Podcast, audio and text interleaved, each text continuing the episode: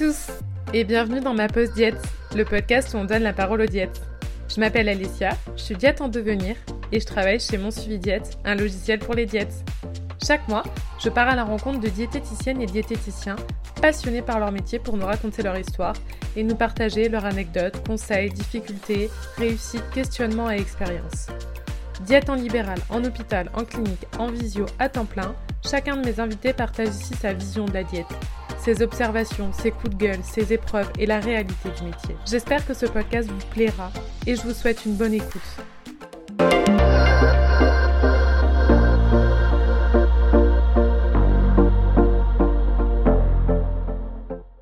Caféine, dopamine. C'est vrai que tu parles souvent de la dopamine. Ah, je me suis calmée. Hein. Je sais pas si t'as remarqué, j'ai un peu levé le pied sur le. le- Non, non, mais les micros, t'as jamais entendu, ces- t'as jamais vu ces petites vidéos là d'ASMR euh, Si, voilà, si donc, tu euh, veux t'entraîner, bah, tu veux nous le faire maintenant de lait de végétal.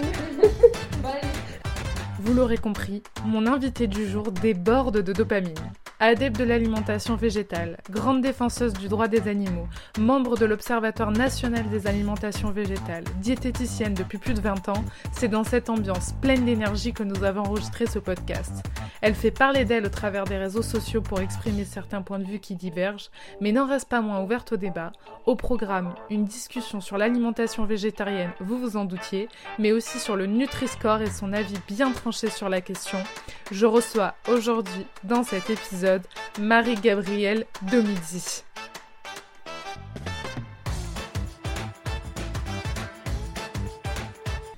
Bon, Allez, cas, je suis contente qu'on fasse ce podcast ensemble. Ben, moi aussi.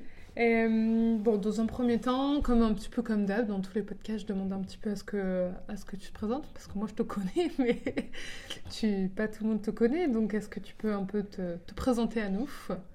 Depuis combien de temps tu officies euh, Où, quand euh, Tes formations Alors écoute, ben, je suis une vieille diététicienne, hein. je fais partie des dinosaures.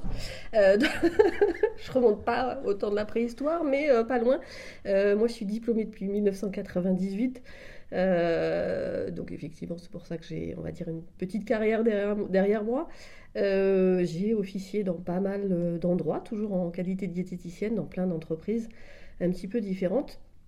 Dans l'agro-industriel, euh, en milieu thérapeutique, euh, euh, dans la prestation de, soins à domicile. Et puis, depuis 2015, je suis installée en libéral, qui, finalement me correspond assez bien parce que ça me laisse l'opportunité de, de vaquer à plusieurs prestations. Voilà, je suis autonome et libre dans le choix de mes, activités, de mes actions, et surtout sur les sujets qui me touchent. T'es t'es en libéral en visio ou en cabinet? Alors moi, pour l'instant, alors au départ, j'ai ouvert un cabinet sur euh, Aix-en-Provence. Et puis, euh, bah, crise euh, épidémie oblige, je suis passée sur la visio. Et c'est vrai que depuis, je suis restée euh, 100% visio, ce qui me permet effectivement de, de toucher un, un large public. Donc, ta grande spécialité Et donc, effectivement, euh, la raison pour laquelle je suis sollicitée à la- au niveau euh, de, de- de- parfois de loin, c'est effectivement que je me suis spécialisée dans le domaine des alimentations végétales. Je le mets au pluriel parce qu'il existe des alimentations végétales et que euh, j'ai un peu du mal avec les étiquettes. Donc, euh, c'est vrai que je, je préfère parler au pluriel de manière générale. Ce désir de, de t'orienter vers le végétal, est-ce que c'était par conviction ou ça a été, euh, tu as vu une opportunité de te différencier par rapport, euh, par rapport aux autres diètes Alors non, moi j'y suis venu venue d'abord par conviction personnelle. Il D'accord. faut, faut être honnête, effectivement, c'est que dans moi-même, j'étais dans un cheminement personnel par rapport à, à ce sujet-là.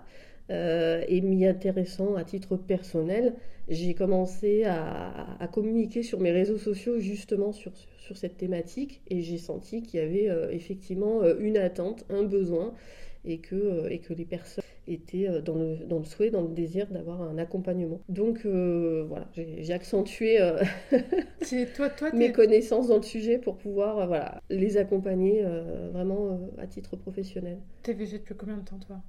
Ben, euh, depuis, euh, depuis que je me suis installée en libéral, en fait, le, fait de me mettre en libéral coïncide aussi avec mon choix de vie, c'est-à-dire que c'était euh, euh, l'occasion de pouvoir euh, travailler avec effectivement les, les, convictions et d'aller communiquer sur ces sujets-là qui me touchaient à titre personnel aussi. Donc on va dire que mon virage professionnel a suivi mon virage personnel.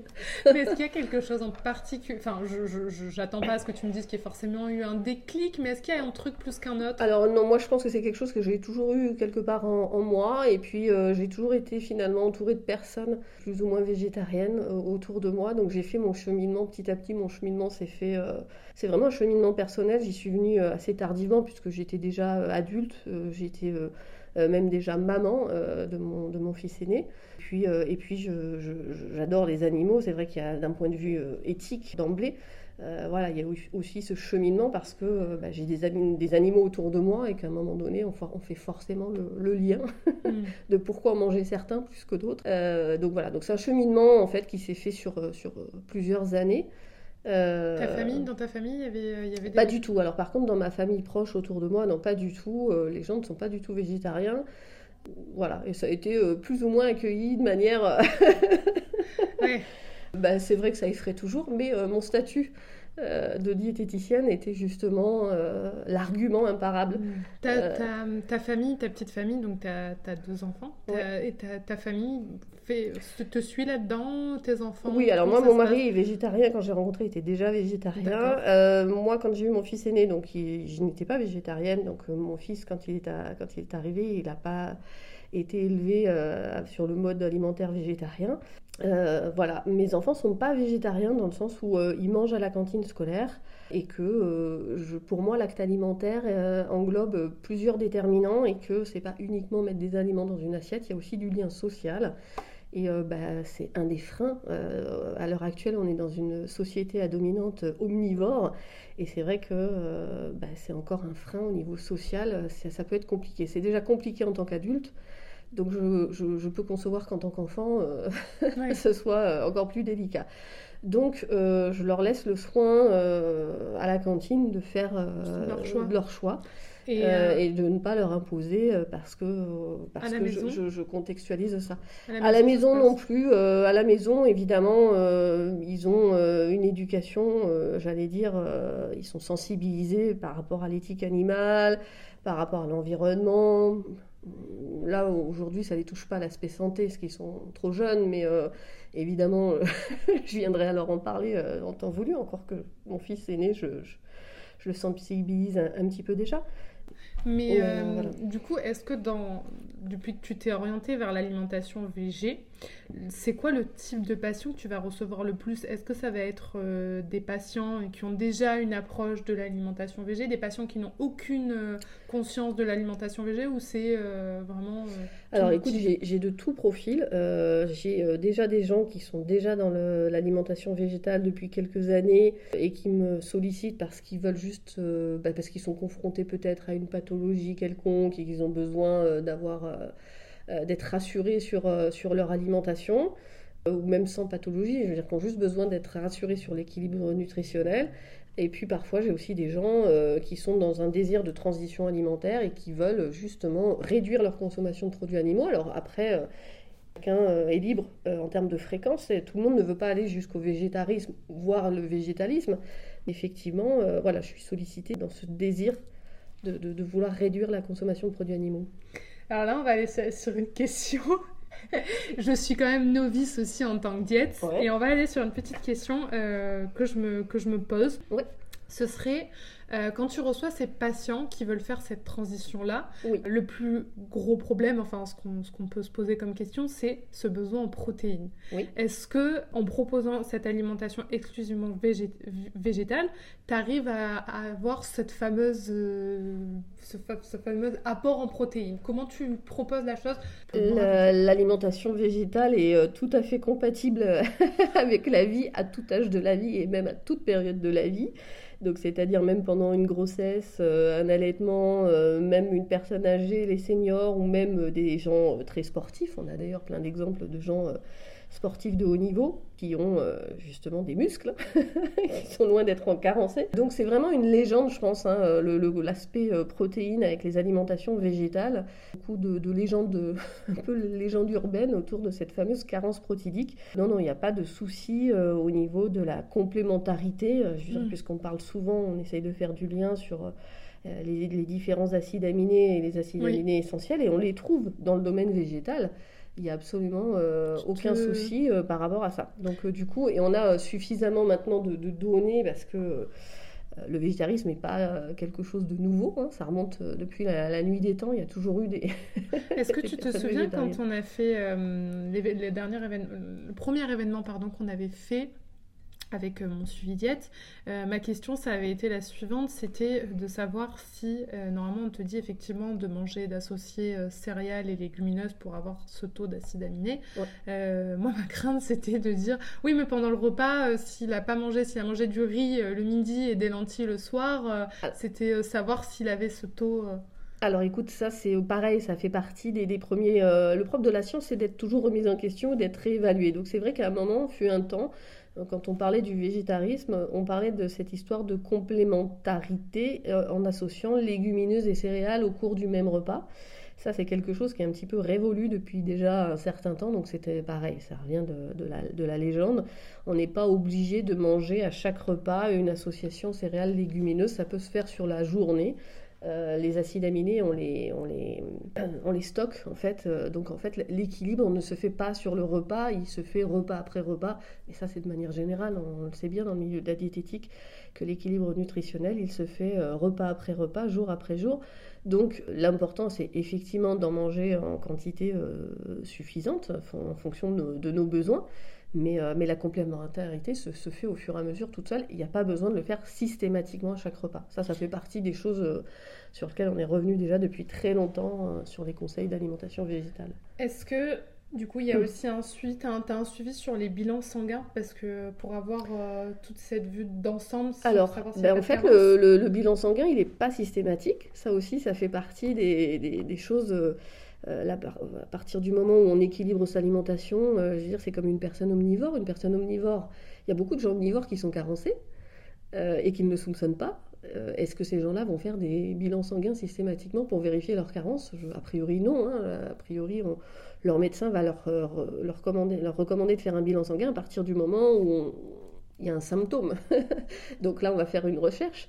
Euh, bah, chez les personnes qui ont une alimentation végétale, c'est pareil. S'il y a un symptôme, une symptologie et qu'on est dans la recherche, la première chose, en général, l'un des premiers examens, c'est le bilan sanguin, bien évidemment. Mais je veux dire, il n'y a pas de raison de faire un bilan sanguin systématiquement pour aller chercher. Bah, pareil, ça sous-entend que l'alimentation végétale serait déséquilibrée, mais elle peut être très bien équilibrée. Et d'ailleurs, moi, les gens qui viennent me consulter sont souvent dans le désir de vouloir équilibrer leur alimentation, du coup, sont beaucoup plus consciencieux finalement que des personnes omnivores. Parce que je reçois aussi des personnes omnivores au niveau de ma patientèle.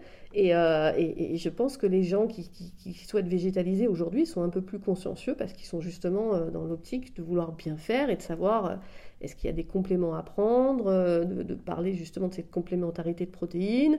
voilà, donc du coup, je pense que les gens sont beaucoup plus sensibles à l'équilibre nutritionnel. Et leur alimentation, elle peut être très bien équilibrée tout en étant 100% végétale ou même végétarienne. Donc pour moi, le bilan sanguin, il n'est pas systématique. Certains patients sont un peu offusqués parce que eux sont dans le désir de faire un bilan sanguin pour vérifier, pour se rassurer. Et certains généralistes, s'ils estiment qu'il n'y a pas de raison parce qu'il n'y a pas de symptômes de carence, euh, certains médecins peuvent refuser de prescrire le bilan sanguin, et ce que je, ce que je comprends euh, tout à fait. Hmm. Ce que, ce que j'entends aussi souvent, c'est euh, j'ai peur, j'ai peur de grossir avec l'alimentation végé parce que bon, c'est une fausse croyance, mais je le, je le, dis comme ça. Il y a plus de, de, féculents, plus de glucides. Ben, là encore une fois, c'est oui. Alors il y a des fois des craintes parce qu'effectivement on a l'impression ça, ça fait partie euh, j'ai envie de dire, des, euh, des, personnes qui, veulent, euh, qui sont contre l'alimentation végétale et qui veulent nuire et qui vont vous dire que c'est une alimentation qui est beaucoup plus glucidique. Mais encore une fois, c'est une question d'équilibre nutritionnel. Donc, non, on peut très bien, encore une fois, je vais redonner l'exemple des sportifs de haut niveau, des marathoniens, hein, qui sont loin d'être des personnes en, surpoids et qui, vont être dans une recherche de performance et qui vont équilibrer leur alimentation végétale en adéquation avec leurs objectifs. donc on peut tout à fait avoir une alimentation végétale qui soit équilibrée sans être trop, trop glucidique non plus. Euh, voilà, après, c'est une question de. En fait, dans la pratique, l'alimentation végétale, elle n'est pas compliquée. C'est juste que souvent, les, gens raisonnent mal. La plupart du temps, quand euh, une personne euh, veut faire une transition alimentaire, réduire ses apports, elle pense qu'il faut supprimer le steak de l'assiette et le remplacer par autre chose. Mais on n'est pas obligé. En fait, il ne faut pas raisonner en remplacement d'aliments, on va plutôt raisonner en apport de nutriments, quelque part, c'est un peu ça. Et donc euh, finalement, il faut peut-être juste réadapter euh, ce qui était considéré comme de l'accompagnement jusque-là, va devenir un peu le, euh, l'apport principal, la source protidique principale. donc, non, non, après, il n'y a pas de raison de prendre du poids plus que, plus que dans un autre mode alimentaire. Comment tu les accompagnes dans cette transition? Comment ça se passe, une consultation avec toi pour faire une transition justement vers cette alimentation-là?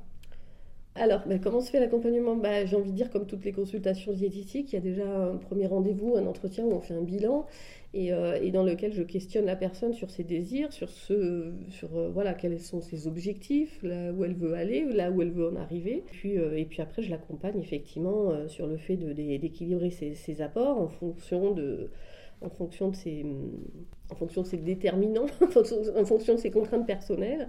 Essaye d'adapter au mieux en fonction du, mode de vie de la personne. Euh, voilà, en fait, c'est vraiment un rendez-vous euh, classique de, consultation diététique. Il n'y a rien qui change. Euh, c'est juste que derrière, voilà, on va essayer d'adapter. Après, on parle aussi du, de l'aspect social. C'est vrai que je vais un petit peu plus loin que l'aspect nutritionnel, comme je disais tout à l'heure. Pour moi, manger, ça, englobe tellement de déterminants qu'il faut, je pense, considérer tout un ensemble de, facteurs pour, pour je trouve que pour se donner le plus de chances possible, il faut savoir où on va et à quoi on va être confronté. Donc, euh, bah, j'aime bien aborder effectivement aussi l'aspect social, euh, voilà. après, je laisse les gens aussi venir. Et souvent, ils mm. arrivent déjà avec leurs questions. Donc, oui, je crois qu'on en a pas mal. Sur donc, en fait, euh, donc, donc, en fait, je, je, réponds à leurs questions, quoi. Surtout, euh, voilà, je les rassure. voilà, l'idée c'est ça. Tu leur donnes un petit peu des, des axes, enfin des fiches ou des, des, des, fiches conseils, des choses, des supports, parce que ça c'est. Mm, alors pas tellement, parce que je suis pas très fanatique des, des, supports papier. Je leur donne des liens, je les renvoie. je, je je ne suis pas ration alimentaire, donc je ne donne pas de ration, mais euh, par contre, effectivement, on, évoque beaucoup, euh, on en parle déjà à l'oral, et puis après, je, leur, donne des, liens également, s'ils veulent approfondir certains sujets plus que d'autres, donc je vais les renvoyer. Euh, je, suis membre du comité scientifique de l'Observatoire national des alimentations végétales, abréviation ONAV. Euh, voilà, qui, a pas mal de ressources sur son site internet. Et donc, c'est vrai que je, renvoie quand il y a vraiment euh, des gens qui ont, des questions un petit peu plus pointues et qui, s'y intéressent vraiment. Euh, bah, je peux les renvoyer sur ce site où on fait pas mal de publications et, qui leur redonne de la ressource. Et puis, l'ONAV édite également un outil qui s'appelle VGClick, qui est un outil qui a été développé dans le cadre d'une thèse par un médecin qui est également membre du, comité scientifique et qui, euh, qui aujourd'hui euh, se développe euh, un maximum, qui est un outil qui était de prime abord à destination des professionnels médicaux pour accompagner leurs patients qui, sont dans ce désir de végétaliser leur alimentation. Mais comme c'est un site en ligne, c'est également accessible, effectivement, il y a une partie patient qui est donc accessible à tout le monde. Donc pareil, c'est également une bonne ressource. Je, les renvoie plus sur ces liens-là plutôt que, de leur donner des, supports, des fiches. Euh. n'ai pas envie de d'intellectualiser l'alimentation hmm. parce que pour moi manger ça reste quelque chose de naturel. Oui parce que faut effectivement comme tu dis tout à l'heure faut que ça reste quand même quand c'est des moments conviviaux. Là pour Noël par exemple c'est un peu. Euh, ben voilà par exemple les moments festifs euh, effectivement c'est typiquement le genre de situation où bah, quand on commence à devenir végétarien on se retrouve confronté à des événements particuliers comme ça où il va falloir affronter la famille, les amis, l'entourage proche. Euh, et il va falloir gérer effectivement. Euh, s'affirmer aussi peut-être. S'affirmer éventuellement. Euh, après, moi, je, n'aime pas le conflit. Je trouve que c'est pas constructif. Donc souvent, j'ai pas de conseils à donner dans le sens où bah, après chacun est un peu confronté à ses, ses propres problématiques. Donc il n'y a pas de solution parfaite. Je pense que voilà, il faut rester ferme sur ses convictions, il faut pourquoi pas essayer d'être dans le partage. moi, je suis assez, je prône beaucoup la communication et donc pourquoi pas essayer de, communiquer, mais bah, malheureusement, c'est pas toujours possible. Mmh. On est toujours confronté des fois à, à, des gens. Euh, et quand c'est l'entourage, c'est des fois même plus compliqué encore quand c'est des gens très proches de soi. Il faut que l'événement reste festif. On est là pour un moment de partage familial. Et donc, euh, l'idée, c'est d'essayer de se dire. Euh, chacun est avec ses convictions et puis on essaye de se respecter mutuellement. Voilà, j'essaye d'encourager en disant voilà, D'ailleurs, j'ai vu, euh, bon, tu es très active sur les réseaux, vous pouvez la retrouver euh, sur euh, NutriAds. Et j'ai vu dernièrement que tu avais partagé, tu avais fait un test de faux foie gras d'ailleurs. Oui. tu nous tu testes en avant-première les produits Alors, non, non, là, alors c'est moi, hein, j'aime bien dès qu'il y a des nouveautés, parce que je, je n'ai pas, de, je n'ai pas de partenariat, je finance moi-même mes achats, ce qui me permet d'être libre justement et objective.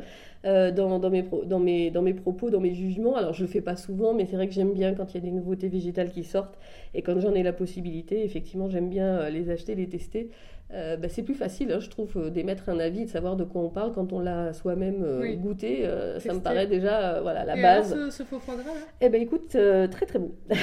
Moi je le valide, j'ai trouvé que c'est un rapport qualité-prix qui était correct et, euh, et je, voilà, que c'est un produit très festif qui, qui fait vraiment euh, qui, fait le job comme on dit. Est-ce que les personnes qui viennent te consulter, les personnes qui vraiment sont sur l'alimentation végétale, j'ai cette sensation quand même qu'elles sont vachement renseignées aussi sur tout ce qui est euh, alimentation, elles s'intéressent beaucoup. En tout cas, moi je l'ai pu le voir quand j'ai travaillé en magasin bio. Les personnes qui venaient par exemple acheter du faux foie gras, elles allaient vraiment s'interroger sur les ingrédients, la composition, d'où ça vient. Est-ce que tu retrouves ce genre de patient aussi Alors, bah, c'est-à-dire que les personnes qui sont déjà euh, végétaliennes depuis très longtemps, ce sont des gens qui sont euh, déjà euh, convaincus au-delà de l'aspect, c'est-à-dire que le végétalisme et au-delà le véganisme. le véganisme, c'est vraiment, j'allais dire, un point de vue global. Ça va au-delà de l'alimentation. Quelqu'un qui est vegan, c'est quelqu'un qui, dans son mode de vie, va faire en sorte de ne pas euh, exploiter tout ce qui est euh, d'origine animale, donc euh, dans ses tenues vestimentaires. Et donc c'est des personnes qui vont être sensibilisées justement, qui vont être constamment dans la recherche, justement, qui vont aller regarder si la composition va être éthique mais au-delà du côté animal, souvent c'est relié également avec l'environnement. Enfin voilà, ça va au-delà du, domaine animal, c'est-à-dire on va parler de la sensibilité environnementale. Tu, arrives à tenter, enfin tu arrives justement à regarder un peu toute la liste des ingrédients et à savoir un petit peu. Bah, ça c'est un peu, oui, ça fait partie de mon travail aussi, donc je suis un peu forcément, je, je, regarde quand il y a des nouveautés, des nouveaux produits. Je vais, je vais effectivement regarder également c'est pour ça que je parle de déformation professionnelle, parce que c'est vrai que j'ai l'habitude de retourner l'emballage et d'aller regarder la composition. Mm.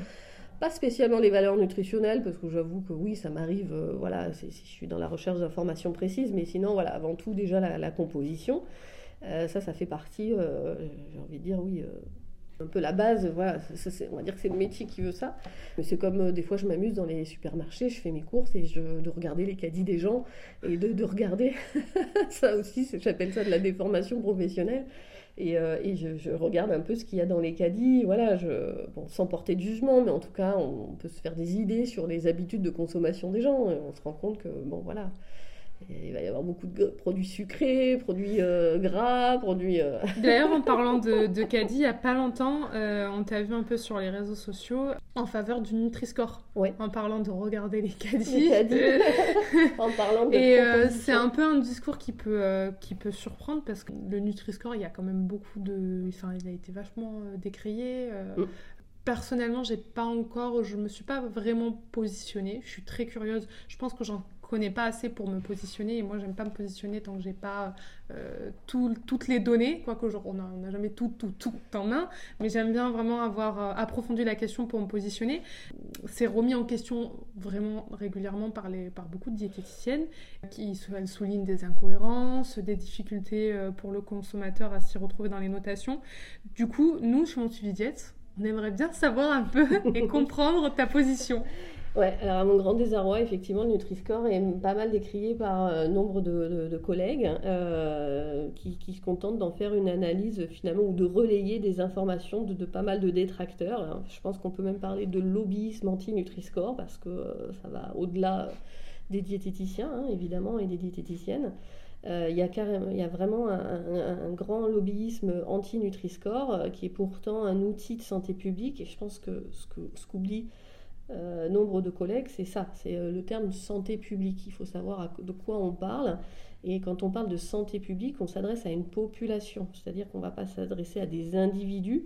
Nous, au sein de notre cabinet, on va recevoir des individus, on va faire de la consultation personnalisée c'est déjà des gens qui, quand ils viennent nous voir, ont la chance de pouvoir venir nous voir et ont les moyens de pouvoir le faire, ce qui n'est pas le cas euh, de, la population générale. Donc il faut avoir une vision qui, va au-delà de notre patientèle, ou quand on est sur les réseaux sociaux, au-delà de nos abonnés, parce que c'est vrai qu'on ben, le voit beaucoup euh, sur les réseaux sociaux.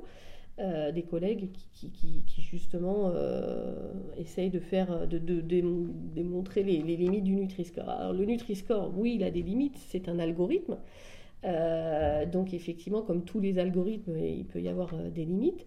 Il n'est pas complet, on est bien d'accord. C'est vrai que c'est un outil qui ne tient compte que de la composition nutritionnelle des aliments, qui ne va pas tenir compte de deux autres choses qui sont importantes, qui sont donc le degré de transformation des aliments et euh, le troisième qui est l'apport de la teneur en pesticides, on va dire. Voilà.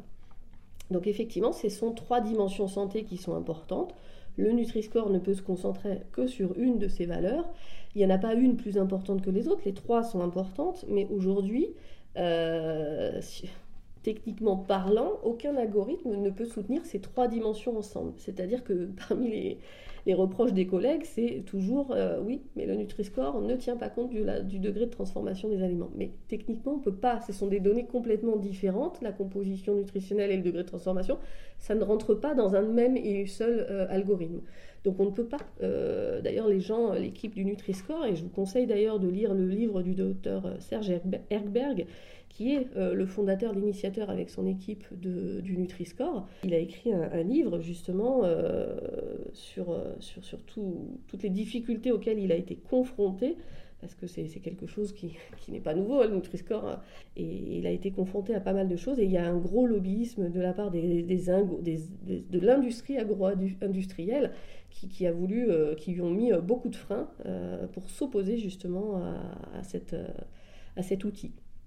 Ce qui est complètement contradictoire d'ailleurs, et c'est ce qui me choque moi aujourd'hui quand je vois des collègues euh, justement décrier Nutri-Score, c'est qu'en fait ils luttent justement contre la malbouffe, ils veulent euh, que le consommateur soit le mieux informé possible, et ils veulent lutter justement contre les dérives des industriels. Et justement, en étant contre le Nutri-Score, en fait, en s'y opposant, finalement, ils jouent le jeu des industriels. Oui, euh, donc ta position, ce serait de dire c'est un premier pas vers... Exactement, moi je le vois comme un outil, et en plus j'en parle en connaissance de cause parce que bah, dans mes activités professionnelles, je vais également sur le terrain, je vais euh, faire de l'éducation nutritionnelle euh, dans les écoles et en particulier dans des zones, ce qu'on appelle REP, REP, qui sont donc des zones d'éducation prioritaire donc avec des publics euh, dont parfois euh, l'objectif est déjà de pouvoir se nourrir. donc hmm. quand on est dans sa vie à déjà avoir de quoi se manger, de quoi pouvoir se nourrir, euh, bon bah, clairement on n'en est pas à choisir entre du Nesquik ou de la poudre 100% cacao. Clairement voilà. Donc je pense qu'en fait il faut raisonner à l'échelle vraiment de la population. Le Nutri-Score, ce n'est que le reflet de la composition nutritionnelle des aliments. Donc en fait, c'est un outil, c'est l'OMS hein, qui, a sollicité la création de cet outil-là c'est le Nutri-Score qui a été reconnu, qui a été retenu. Mais en tout cas, voilà, euh, il y a eu un constat de se dire aujourd'hui, il faut aider les populations à pouvoir euh, gagner en visibilité sur euh, la composition nutritionnelle des aliments. Après, il faut savoir le lire, il faut savoir l'utiliser. Et je pense que plutôt que de perdre de l'énergie à pointer les faiblesses ou les limites du Nutri-Score, on devrait passer notre énergie à expliquer aux gens comment l'utiliser. Et là, je pense qu'on aurait tout à gagner, aussi bien pour la population que nous en tant que professionnels, où on gagnerait également euh, en, crédibilité, en soutien de la population. Comment, comment à ton avis, on peut l'utiliser? Parce que je prends l'exemple, je, je, crois me souvenir que par exemple, l'huile d'olive était, euh, avait une mauvaise notation. Alors que c'est effectivement, comme tu disais au départ, ils prennent pas en compte ce que l'huile d'olive a comme apport à côté. Est-ce que si je me fais bête, le Nutri-Score se base exclusivement sur l'apport calorique? Alors pas du tout. En fait, ce qu'il faut voir, c'est que euh, souvent, euh, comme c'est un système de notation A, B, C, D, oui. eux, euh, en fait, les gens pensent que la, note va correspondre à une mauvaise note. Je prends un exemple avec une, autre, une note de C. Si on va au rayon des yaourts, un yaourt qui est noté C, effectivement, on va considérer que c'est une mauvaise note dans le sens où on sait qu'on pourra trouver des produits notés A ou B assez facilement dans ce rayon-là. Il y aura des, yaourts nature sans sucre qui vont être effectivement notés A. Si on va au rayon des huiles, une huile qui va être notée C, donc la même note, par contre, ce sera une bonne note, parce qu'on sait qu'on va par contre trouver davantage d'huile classée D ou E. Euh, voilà, donc en fait, c'est vraiment, euh, voilà, en termes d'utilisation, il faut arrêter de penser que par exemple la note C, c'est une mauvaise note. en fonction du rayon où on est, ça peut être une très bonne note. Et puis, il ne faut pas euh, non plus se dire que le Nutri-Score affiche un raisonnement binaire d'aliments bons ou mauvais. C'est pas du tout ça, c'est pas l'objectif. D'ailleurs, quand on se renseigne et qu'on va lire, hein, justement, et j'invite tout le monde à aller lire le blog du Nutri-Score, on se rend bien compte que, voilà, encore une fois, c'est un guide. L'idée, c'est d'aller orienter dans, au sein d'un même rayon euh, sur euh, les produits qui, vont être le plus, le plus, qui vont avoir une composition, on va dire, la, la plus, la plus optimale. Mais on sait très bien qu'après, il va y avoir une question euh, également de, quantité. Euh, je veux dire, quand on va manger des produits sucrés, euh, quand on va manger des, gâteaux, on sait qu'on est là dans une dimension de plaisir. donc ça, tout ça, tous les diététiciens le savent. Il n'y a pas d'interdit alimentaire. Après, c'est un, un terme de fréquence de consommation et de quantité de consommation qui vont faire qu'une alimentation et euh, plus ou moins saine ou, Mais je peux comprendre aussi, entendre aussi que ça peut induire le consommateur en, erreur. Il y a des statistiques qui sont faites et 90% euh, des utilisateurs sont, sont satisfaits du Nutri-Score. En fait, les détracteurs, ils sont sur les réseaux sociaux, c'est un microcosme qui est rattaché à un lobbyisme euh, et, voilà, et en fait, en réalité, sur le terrain, il y a déjà des études. Hein. faut vraiment, euh, je vous invite à, aller lire tout le monde euh, le Nutri-Score avec le, blog et tout ça. Il y a vraiment plusieurs études qui sont derrière. C'est scientifiquement prouvé. Il y a des résultats aujourd'hui sur l'usage du Nutri-Score. Donc non, c'est pour ça que je le soutiens parce que à double, enfin, à, plusieurs titres, il a vraiment un impact positif évidemment avec les limites qu'on lui connaît, mais euh, il, est en... D'ailleurs, il y a une mise à jour qui est prévue là euh, pour 2023. Donc euh, c'est un outil qui ne demande qu'à être amélioré et qui sera, qui sera amélioré. Mais pour toi sur le terrain, quand tu es sur le terrain, que pensent les gens du Nutri-Score? Pour toi, qu'est-ce que ça leur apporte? Moi je te donne un exemple probant qui m'est encore arrivé là en allant dans une école, arrivé dans cette école-là où justement la population euh, moi, je, vois des élèves qui le matin sont capables de me parler de pizza, de kebab et de hamburger ou de coca euh, en guise de petit déjeuner. Euh, moi, j'ai été interpellée par un de ces élèves en me disant Madame, est-ce que c'est vrai que le Nutri-Score, le Nutella ne veut pas le Nutri-Score sur ses produits parce qu'il sait qu'il aura une très mauvaise note? Donc je me dis, voilà, je suis en face d'une population, d'une classe sociale qui me parle du Nutri-Score. Un enfant de CM1 me, vient me solliciter, vient me questionner, et il a bien compris en plus, sa question était tout à fait pertinente et il en avait déjà la réponse euh, lui-même. Euh, donc je me dis, bah, finalement, le Nutri-Score, il fait son job. Là, la mission, elle est remplie.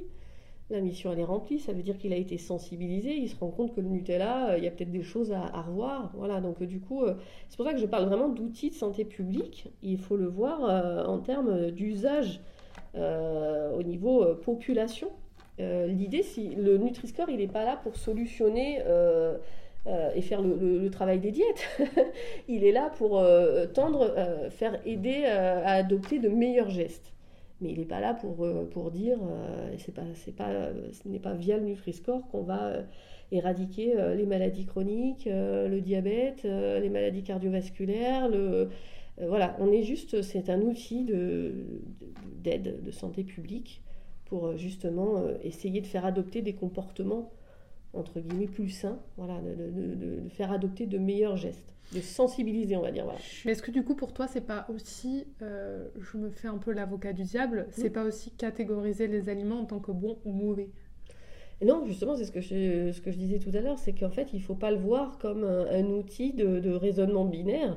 Et d'ailleurs, je trouve qu'au contraire, c'est les collègues qui, sur les réseaux sociaux, font des posts en comparant euh, des produits qui, eux, incitent justement à ce raisonnement binaire. Le Nutri-Score, il est là comme un guide, il n'est que le reflet des valeurs nutritionnelles de l'aliment. Euh, donc en fait, l'idée, c'est d'aller euh, justement aiguiller au sein d'une même catégorie vers le produit qui sera, on va dire, avec la composition nutritionnelle la plus la, plus correcte. Donc en fait, c'est vraiment un guide en se disant, mais ça n'interdit pas euh, de manger le produit ou de voilà. Euh, après, c'est ce que je disais, l'équilibre nutritionnel, il se fait euh, en fait, il va y avoir une notion de, fréquence et de quantité. Donc, donc voilà, donc ça ne remplace pas un diététicien, ça reste un, outil, un guide. oui, non, comme je donnais l'exemple avec le, système de notation et la fameuse note C, en fonction du rayon où on est, on va, voir que le, produit va être noté C, n'aura pas la même valeur en fonction, voilà, entre le yaourt et l'huile. On voit bien qu'on n'est pas du tout dans le, dans le même raisonnement. Du coup, d'après toi, il n'est pas, il pas suffisamment complet ce Nutri-Score à, l'heure actuelle? Il faudrait le compléter par euh, comment, comment tu verrais la chose? Ah ben, L'équipe le sait, ils sont en train de faire, l'équipe qui est derrière le Nutri-Score euh, connaît les limites. Hein. Je veux dire, ce sont quand même des, scientifiques, ce sont des épidémiologistes. Enfin, je veux dire, il y a, y a, quand même une, une équipe. Euh, et c'est pour ça que je veux dire, il faut voir en, dehors de notre regard de diététicien, je veux dire, il faut peut-être s'intéresser un peu plus au sujet, approfondir la euh, l'intérêt qu'on a sur le Nutri-Score et, ne pas se contenter de relayer euh, des informations parfois fallacieuses euh, qui vont à l'encontre du Nutri-Score. Il faut aller chercher à la source. Et, on se rend compte qu'il y a quand même une base scientifique solide derrière le Nutri-Score avec des résultats probants. Aujourd'hui, le Nutri-Score donne des résultats positifs au niveau à l'échelle de la population. Encore une fois, je parle de population et non d'individus. Et l'équipe euh, aujourd'hui connaît les, limites, ils sont en réflexion, pourquoi pas euh, apposer effectivement, euh, enrichir le, logo du Nutri-Score justement de, des dimensions sous forme graphique justement du degré de transformation et également d'un label euh, par rapport à la présence de, pesticides. Tout ça, c'est des choses qui sont euh, étudiées à l'heure actuelle avec, dans l'objectif justement de l'améliorer. Mm. Et, euh, et, et, je le disais, ils, vont ils procèdent régulièrement à des mises à jour de l'outil parce que bah, l'équipe continue sans cesse dessus l'équipe travaille sans cesse sur, sur, sur, cet outil et donc il ne demande qu'à être amélioré. Donc aujourd'hui, oui, oui. Mm. Moi, je crois que dans, le, dans le temps, il ne va faire que s'améliorer et il euh, n'en sera que plus performant. Pour revenir à l'alimentation euh, végétarienne, aussi ce qu'on lui reproche euh, souvent aussi, c'est d'être d'être transformé aussi, d'être ultra transformé. Qu'est-ce que qu'est-ce que tu réponds à ça? Alors là, effectivement, c'est souvent les détracteurs des alimentations végétales qui veulent s'opposer justement à, ces modes alimentaires et qui vont chercher qui vont chercher des raisonnements qui sont pour moi assez fallacieux parce que on le sait aujourd'hui, euh, l'ultra transformation, elle est dans tous les produits et pas euh, uniquement les produits végétaux. Peut très bien avoir une alimentation végétale sans passer par des produits euh, ultra transformés. mis à part ça, moi, j'ai rien contre le fait de manger de temps en temps. on peut tout à fait avoir recours à des simili.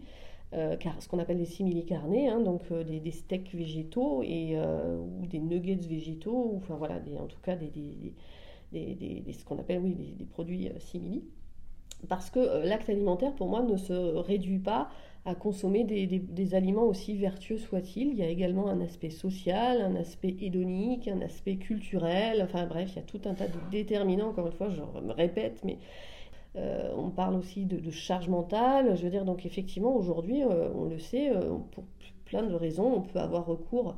moi, en tout cas, pour moi, il n'y a pas de bon ou de mauvais aliments, et c'est pas parce qu'on va manger un, un simili carné parce qu'on a envie euh, juste de festoyer avec des amis et de manger comme eux et manger une fausse saucisse ou un faux steak, il n'y aura, pas péril en la demeure. Hein. Donc euh, du coup, euh, moi je ne suis pas, absolument pas opposée à ce, type de produits qui peuvent répondre à une attente sociétale à un moment donné ou une attente...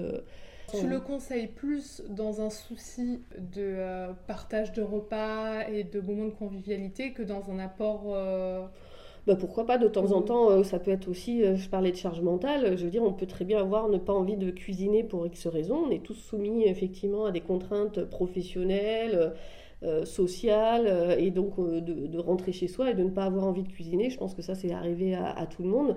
Et, bon, bah, pareil, dans un repas quotidien, si, si, ça peut dépanner, euh, il faut voir qu'est-ce qui va être le plus délétère, la charge mentale ou euh, le faux bacon? D'accord, donc quand, quand Moi, je raisonne euh, vraiment au sens large et pas uniquement, c'est ce que je disais, et pas au côté vertueux des aliments. Mm. L'équilibre, pour moi, il se joue pas uniquement dans l'assiette, il se joue dans l'équilibre dans, sa, dans sa vie de manière générale. Donc, je veux dire, aujourd'hui, on connaît les effets du stress sur la santé. Bon, bah voilà, alors il y a peut-être une notion de nuance toujours à apporter dans nos propos, et c'est pour ça que je suis euh, moi, dans mes, dans mes propos, je n'aime pas avoir ce raisonnement binaire, bon ou mauvais, et que je n'irai pas vous dire euh, un produit est plus mauvais qu'un autre. C'est encore une fois une question de, de fréquence et de quantité. Donc, il euh, faut juste trouver ce qui va être le plus confortable à l'instant T. Sûrement. Ça coûte cher. Bah pareil, financièrement, euh, on s'adapte, mais en tout cas, aujourd'hui, euh, quelqu'un qui mange végétal, a priori, euh, c'est beaucoup plus économique qu'une une ration omnivore, dans le sens où euh, la ration omnivore, euh, quand on voit le prix du kilo de viande, de poisson, euh, de fromage, aujourd'hui, je pense que l'alimentation omnivore est beaucoup plus onéreuse qu'une alimentation végétale. Parce Oui, mais- qu'encore une fois, on n'est pas obligé de passer par des produits transformés du commerce, on peut passer par des produits bruts qu'on va transformer soi-même. Parce que j'allais te dire, j'ai moi, je, moi qui, qui ai travaillé en magasin bio, Oui. j'ai pu voir euh, le faux fromage, euh, le faux bacon, enfin ça a un prix aussi. euh, Ah, les similés, les similés, effectivement, sont, sont onéreux, faut dire ce qui est. Mm. Par contre, si, tu- si on compare avec leurs homologues d'origine animale, ils sont pas plus chers. Enfin, pas, voilà, hein, si on prend un faux, un simili fromage, euh, il sera pas plus cher qu'un vrai fromage. hein, quand on regarde euh, des fromages euh, AOP, voilà, qui, qui ont même, qui sont labellisés, le fromage, ça coûte très cher. Euh, je veux dire, quand on regarde euh, aujourd'hui les, fromages végétaux, ils sont pas plus chers que leurs homologues. Donc, euh, donc évidemment, ça a un coût. Après, on n'est pas obligé de se nourrir de, de, de, de simili fromages. Après, chacun essaye d'adapter. Effectivement, ça fait partie d'ailleurs, quand je reçois les personnes en consultation, ça fait partie des critères. hein. L'aspect économique, ça fait partie aussi des critères qui va rentrer en jeu dans mes conseils, dans mes recommandations pour essayer de guider la personne vers ce sera, qu'elle pourra s'offrir. Si on a des jeunes diètes qui nous écoutent, euh, ce serait quoi le- les conseils que tu donnerais si, euh, si on souhaite se spécialiser justement en alimentation végé Est-ce que tu as des formations? Est-ce que tu as des livres à proposer? Donc tout à l'heure déjà tu nous en parlais d'un, mais... euh, Oui, alors en fait, la grande chance qu'il y a, c'est que depuis, de manière assez récente, il y a aujourd'hui des, des formations disponibles pour pouvoir se professionnaliser sur cette thématique. Il existe un DU, euh, qui est le DU des alimentations végétales à la Sorbonne. Euh, et puis il existe également une formation qui est proposée par le CFDC, Florian Seffer, donc c'est une de mes collègues, Virginie Bach, euh, qui, a conçu cette formation qui est hyper complète et que je recommande de plus plus parce que en qualité de diététicien et diététicienne, elle est, vraiment, c'est vraiment un outil de base en fait. pour moi, c'est, je, pense, la meilleure formation euh, actuelle euh, si on veut euh, être bien formé pour pouvoir accompagner ces gens-là. C'est également alors, le livre d'une autre de mes collègues qui s'appelle Léa Lebrun, coécrit avec Fabien Bad- Badariotti, qui s'appelle La meilleure façon de manger végétal. Je pense qu'ils m'en voudront pas de dire que le tome 2 euh, va sortir début 2023. Donc, euh, du coup, voilà, je fais un petit teasing, euh, info plus. Donc, il y a déjà un premier tome qui, qui est d'ailleurs parti en réimpression tellement euh, il a eu du succès. Ça s'adresse au grand public. Voilà, ça fait partie des, des- des petits outils à avoir, je pense, en, en, en tant que référence. Et puis, bah, je, je parlais de l'ONAF tout à l'heure et de son outil VGClick. Pareil, j'incite tout le monde à aller se renseigner. Ça fait déjà des outils de, de base Mm. euh, pour commencer, même si ça ne remplace pas une formation.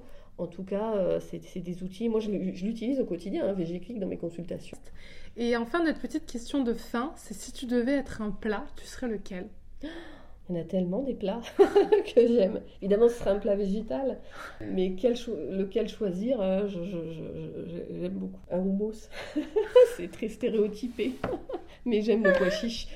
Ouais, c'est super bon le houmous. Bien fait là, maison, c'est génial. Voilà. Oui, puis le houmous euh, nature classique, hein, la version, euh, voilà, on reste puriste euh, parce qu'on peut le décliner en plein de façons, ça c'est chouette. C'est vrai qu'on peut lui ajouter de la betterave, hop, il devient rose, ça fait, euh, ça fait très sympa. On peut lui ajouter, voilà, euh, plein, plein d'ingrédients supplémentaires pour le transformer, le faire évoluer, mais je pense qu'un houmous classique de base, euh, Sur une tartine. sur euh, une de tartine, et en plus d'un point de vue nutritionnel, je pense que je serais intéressante. Protéines végétales, euh, bon gras. euh, Tu le fais toi-même. Bon, ben en tout cas, merci beaucoup Marie-Gabrielle. Et puis, on peut te retrouver du coup sur ton Instagram, sur NutriAds. Et euh, merci de ta présence. Merci de ton écoute, de ton accueil. J'espère que cet épisode vous aura plu. N'hésitez pas à le partager autour de vous et à nous suivre sur nos différents réseaux sociaux. Alicia-du-bas, mon suivi diète, ainsi que mon suivi diète. Je vous remercie pour votre écoute et d'être de plus en plus nombreux à nous écouter. Je vous dis à très vite pour un nouvel épisode de ma pause diète.